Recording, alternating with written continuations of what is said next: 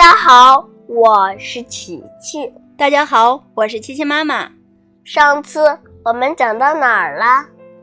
上次讲到他们决定做个梯子，爬到这个瓷器国。对，今天呀，我们开始讲第十九章。小朋友们应该猜到是美丽的瓷器国。那我们开始讲故事吧。第十九章：美丽的瓷器国。铁皮人在树林里砍了些木头，开始做木梯。一会儿，梯子就做成了。虽然看起来很笨重，不过很结实。稻草人第一个爬上梯子，他的动作很笨拙，多罗西不得不。紧紧地跟在他后面，以防他掉下来。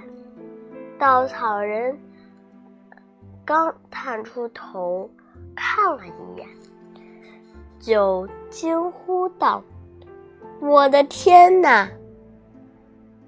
快爬上去！”多罗西说。稻草人继续往上爬，坐到了墙上。多罗西爬上去。刚看了一眼，也惊呼道：“我的天哪！”随后，托托也爬了上去，他汪汪的叫了起来。狮子跟着爬了上去，铁皮人则是最后一个到达。他们俩上来也都惊呼起来。呈现在他们面前的。是一个奇妙的城市，房子全是用瓷做的，漆着鲜艳的色彩。这些房子很小，最大的也就到多罗西的腰部。还有美丽的谷仓和旧房，四周围绕着。瓷做的篱笆、牛、羊、马，还有猪、小鸡，全都是用瓷做的。最奇怪的是，住在这个奇异国度里的人们：公主们穿着华丽的长袍，王子们戴着皇冠，身穿白釉皮的长袍。和闪光缎的紧身衣，牧牧羊女郎们穿着白底有金黄色斑点的外衣，牧童们穿着短裤，鞋子上有黄色的纽扣，还有滑稽的小丑们穿着。皱边的长袍，两边面颊上点着红色的圆点。这些人也完全是瓷做的，连他们的衣服也不例外。他们非常小，其中最高的人也只到多罗西的西部。多罗西问：“我们该怎么下去呢？”他们发现梯子很笨重，根本提不动。于是稻草人从墙上先跳下去，然后躺在了地上。其他的人再跳到他身上。等大家都跳下去以后。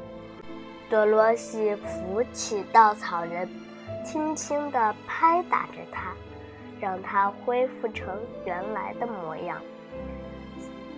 在这，在这路上走，我们必须得十分小心。善良的铁皮人说：“否则就会伤害到那些漂亮的小瓷人的。”不一会儿，多罗西他们来到了。一个牛奶厂，奶牛场里有一个瓷器姑娘，正在为一头瓷器奶牛挤奶。她身旁放着一个瓷器桶。德罗西从瓷器奶牛身边走过时，奶牛正好抬起头。奶牛看见。没见过这么大的人，吓得撒腿就跑，结果一下子撞在桶上，撞断了一条前腿。哞哞，奶牛痛苦地叫了起来。瓷器姑娘发现了多罗西他们几个人，并不害怕，连忙连忙赶到受伤的。瓷器奶牛身边，拉着它仔细查看伤势。原来，奶牛的一条前腿断了，于是便生气的对多罗西说：“都是你们，把我的奶牛吓得成这样，前腿都撞断了。”真对不起，我不是故意的。”德罗西抱歉地说，语气十分诚恳。瓷器姑娘见德罗西这种态度，谦谦谦恭，便对他渐渐地和气起来。算了吧，幸好不是很严重。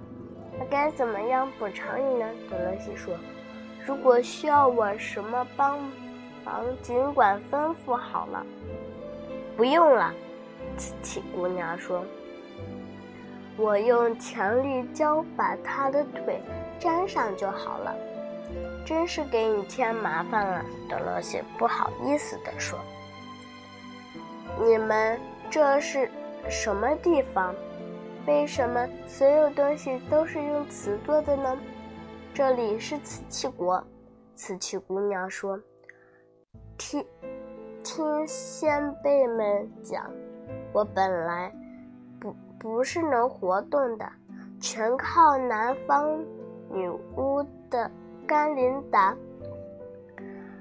在我们身上施了魔法，这才充满生机。”这真的是一个奇妙的故事，你不能，你能不能说给我们听一听？稻草人在一旁说道。瓷器姑娘开始娓娓道来。事情是这样的，许多年前，这里还是森林的一部分。一天。森林里来了偷鸡商人，他们在这里探险寻宝，想发一笔横财。走到这里时，他们又饿又累，就停下来歇休息。夜晚的森林寒气逼人。商人们都冷得直发抖，不如我们生火取暖吧。个长着八字胡子的人提议道，其他的人都同意了。他们挖起土砌灶，然后又找来不少的树枝，把它们扔进土灶里，生起火来。火越烧越旺。四周的空气都被烤得热乎乎的，商人们在土灶的四周睡了一夜。第二天，商人起来后准备烧点儿早饭，吃完就启程。他们来到灶前，全都惊呆了。只见垒灶的泥土变十分坚硬，而且。成了红褐色的，真是奇怪！我们从来没见过这种泥土。商人们议论开了。这群商人中有一位是艺术家，他仔细的看了看这些泥土，突然欣喜的叫了起来：“哈哈，我们发财了！如果把这些泥土做成工艺品，拿到外面去，一定能卖个好价钱。”艺术家。说干就干，他挖来一些土，加上水搅拌，之后再用土捏，再用那些土捏出各种人和动物，放到火上烧。他们终真正的成功了，商人们高兴的发狂。带着这些东西走出森林，外面的人从来没见过这种东西，都把它们当宝贝，争相抢购。商人们见这个东西这么好，都乐开了花。为了挣更多的钱。他们带领的工人进入了森林，制造了许多的瓷器。森林里烟火不断，大量的树木都用来烧瓷器。为了防止野兽的攻击和外人的偷偷盗，他们。又在四周烧制了高高的瓷墙。有一天，南方女巫甘琳达经过这里，看见森林上空的浓烟，感到很奇怪，于是就到森林里看个究竟。发现人们砍砍了大量的木筏。用来烧制瓷器，生气极了，就责备他们说：“你们只顾着自己发财，这片风景优美的森林都被你们糟蹋成什么样子了？”那些人不听甘琳达的劝告，继续胡作非为。甘琳达。愤怒极了，于是施展魔法，变成了一头凶猛的怪兽，把烧制瓷器的人全都吓出了森森林。为了防止偷窃商人再回来，他施展了魔法，让树木长出。很长的枝条，谁要是敢进入森林，一定会被那些枝条卷起来，重重的摔出去。原来，这原来是这样，怪不得我们刚进入森林的时候，那些树就会把我们卷起来，摔得很远呢。稻草人。稻草人恍然大悟：“真的，你没被摔死，这真是幸运。”瓷器姑娘非常吃惊地说：“停了下来，非常吃惊地停了下来。”继续说道：“甘琳达见这些瓷器做的逼真可爱，便念了咒语。”转眼间，瓷制的人和动物全都变成了活的。甘琳达又赋予我们的繁衍的能力，从此我们就世世代代生存了下来。这么说，你们一定认识甘琳达了？多萝西问道。不，瓷器姑娘说。甘琳达离开这儿，也就再也没回来过了。而我们又从来不接触外面的世界，所以谁也不认识他。但，但他的美名却在我们中间时代相传。多罗西他们和瓷器姑娘又聊了一会儿，便与他们告别，继续上了路。他们沿途看到了瓷器国的人安居乐业。自由快乐，都从心里感谢甘琳达。多罗西也对重返回家园充满了信心。